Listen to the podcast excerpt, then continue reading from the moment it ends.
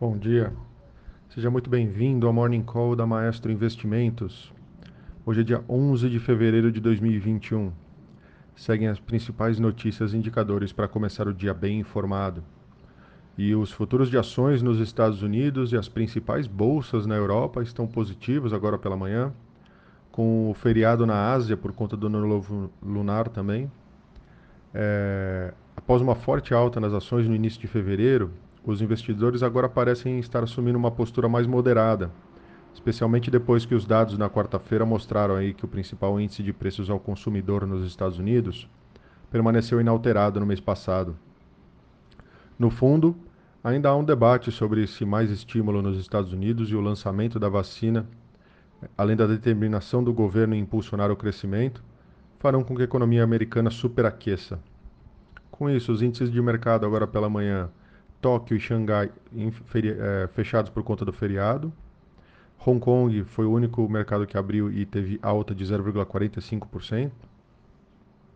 É, nesse momento, Londres sobe 0,18%, Paris tem uma ligeira queda de 0,06% e Frankfurt, na ponta oposta, segue em alta de 0,41%. Nas Américas, os três índices estão em alta, então Dow Jones Futuro nesse momento sobe 0,30%, os futuros de S&P 500 nesse momento sobem 0,36% e os futuros de Nasdaq também seguem alta de 0,54% agora pela manhã. Na agenda hoje nós temos o, volume do setor de serviços medido pelo IBGE referente a dezembro aqui no Brasil às 9 horas da manhã. E também temos os novos pedidos do de seguro-desemprego. O dado semanal toda quinta-feira sai às 10h30 da manhã lá nos Estados Unidos. Noticiário internacional, apenas um, um, destaque: o Joe Biden teve sua primeira conversa aí com o presidente é, líder chinês, o Xi Jinping, é, falando sobre a preocupação com as práticas econômicas coercitivas e injustas da China, bem como com os abusos dos direitos humanos na região de Xinjiang, de acordo com o relato da Casa Branca apresentado à imprensa hoje é, ontem. Tá? É, Biden também expressou dúvidas aí sobre, o crescente, sobre as crescentes restrições do país às liberdades políticas em Hong Kong e as ações cada vez mais assertivas na região, inclusive em relação a Taiwan. A agência de notícias estatal oficial da China, Xinhua, é, repetiu que as questões de Taiwan, Hong Kong e Xinjiang eram assuntos internos da China e disse que os Estados Unidos deveriam respeitar os interesses centrais da China e agir com cautela. No destaque local, noticiário um pouco mais recheado aqui, na quarta-feira, a Câmara dos Deputados aprovou o projeto que garante a autonomia do Banco Central, um dia após a urgência de sua tramitação ter sido aprovada. O texto já foi aprovado pelo Senado, apesar de ser uma ótima notícia é, no aperfeiçoamento aí das instituições aqui no Brasil, uma jurisprudência aí na lei de, deverá levar o STF a barrar aí o projeto de lei, é, pois o encaminhamento dessa matéria deveria ter partido do Poder Executivo e não do Senado, como foi feito. É, além disso, a Câmara também concluiu na quarta-feira a votação do projeto de lei que, que faz uma série de alterações no mercado cambial brasileiro e abre caminho para que pessoas físicas mantenham contas em moeda estrangeira no Brasil. Agora, o texto que é de uma das prioridades do presidente do Banco Central, Roberto Campos Neto, segue para o Senado.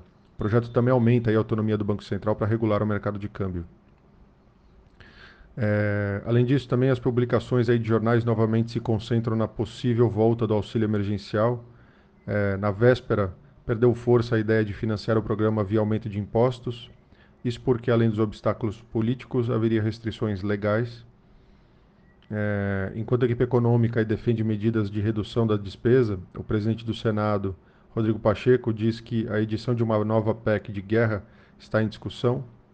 É, Arthur Lira também, por sua vez, defendeu excepcionalizar aí o gasto com benefícios, dada, na opinião dele, sua urgência e a ausência de orçamento votado, mas defendeu as reformas e o teto dos gastos. É, falando de empresas, a Suzano teve lucro líquido de 5,9 bilhões de reais no quarto trimestre do ano passado, forte salto ante o resultado positivo de 1,1 bilhão de reais registrado no mesmo período no ano anterior, 2019. O desempenho foi apoiado aí por um salto no resultado financeiro positivo da companhia, impulsionado por ganhos cambiais e com derivativos. A linha subiu de 1,6 bilhões de reais no quarto trimestre de 2019 para 6,2 bilhões de reais no quarto trimestre de 2020. A Suzano apresentou também uma melhora operacional com queda nos custos de produção da celulose.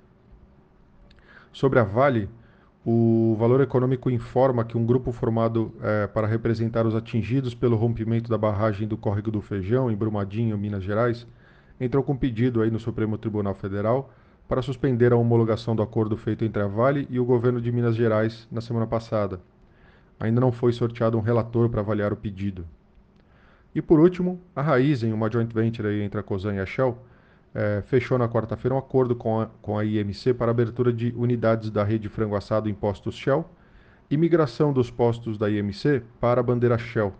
A IMC tem 19 postos com bandeira BR, é, ou Ipiranga e é dona da marca Frango Assado com 25 unidades aqui no Brasil. Então por hoje é isso. Bom dia, um abraço e bons negócios.